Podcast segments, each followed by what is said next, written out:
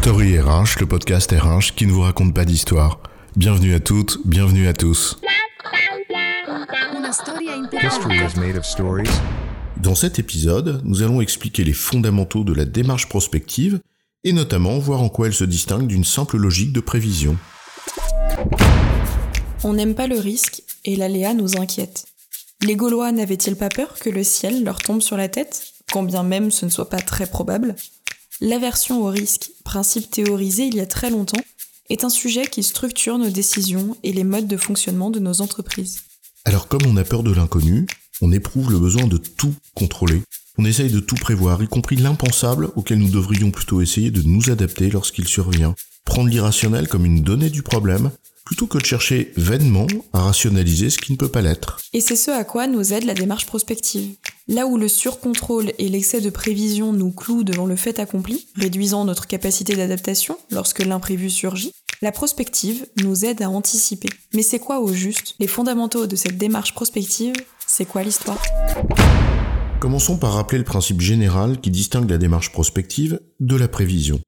La prévision, c'est imaginer un seul futur possible, en fonction duquel on construit ses plans d'action. Là où la prospective consiste à penser des scénarios en fonction de plusieurs futurs possibles et de s'adapter en fonction de ce qui advient dans la réalité. Il faut avoir l'avenir dans l'esprit et le passé dans les archives, disait Talleyrand. La prospective s'inscrit résolument dans une perspective d'avenir.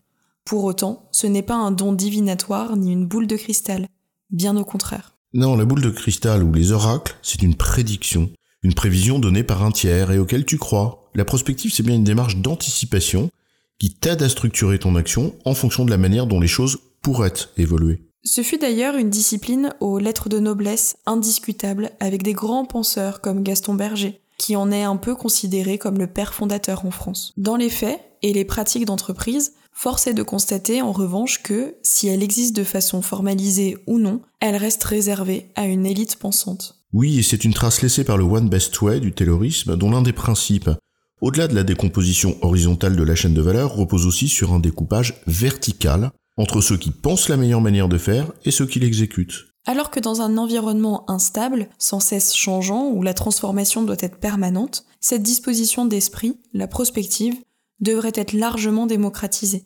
Mais cela exige de laisser de la place à l'autonomie professionnelle, ce qui n'est pas toujours la norme. Exactement. Et précisément parce que la prospective vise au fond à répondre à cinq grandes questions, comme le rappelle Michel Godet, l'un des spécialistes français du sujet. On peut en balayer euh, rapidement la logique. La première question, c'est de se connaître soi-même, les caractéristiques de notre entreprise ou de notre équipe à une maille plus fine, de savoir ce qui fait notre identité, nos forces, nos faiblesses, nos compétences, mais aussi la manière dont ces caractéristiques peuvent évoluer.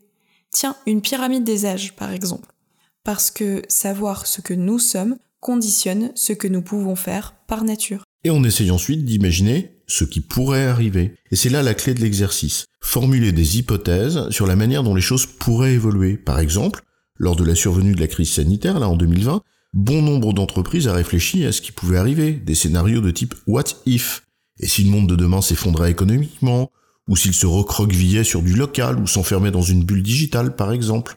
Et c'est à partir de ces hypothèses qu'intervient la troisième question. Que puis-je faire? Dit en d'autres termes, en fonction de ce que je suis et des hypothèses formulées quant à l'avenir, quel champ des possibles s'ouvre à moi, en restant réaliste dans mes réponses? Quelles options sont réellement ouvertes pour répondre à ces scénarios? Et parce qu'on va pas rester les bras ballants devant ces scénarios comme une poule devant un couteau, eh bien on doit faire un choix. Même si l'on sait que l'on devra peut-être l'infléchir si jamais l'avenir ne se dessine pas comme on l'avait prévu. Et ce choix, on le décline en plan d'action comme on le fait dans une logique de prévision.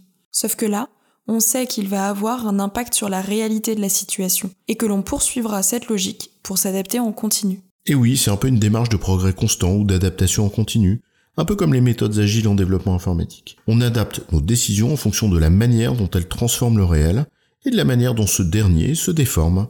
Oui, mais en étant mieux préparé, parce qu'à chaque fois, on imagine différents scénarios, ce qui nous ouvre une palette plus vaste.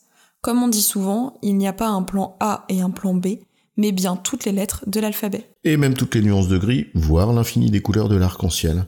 Pour une limite quand même à cet exercice, c'est qu'on imagine des futurs possibles pour s'y préparer. Donc, on peut les penser, et cela ne nous prémunit pas de l'impensable. Mais ça, c'est inhérent à la vie. En résumé, la démarche prospective vise à comprendre ce que l'on est pour définir plusieurs options en fonction de scénarios possibles quant à l'avenir et d'ajuster en continu celles qu'on a choisi de mettre en œuvre en fonction de ce qui se passe dans les faits.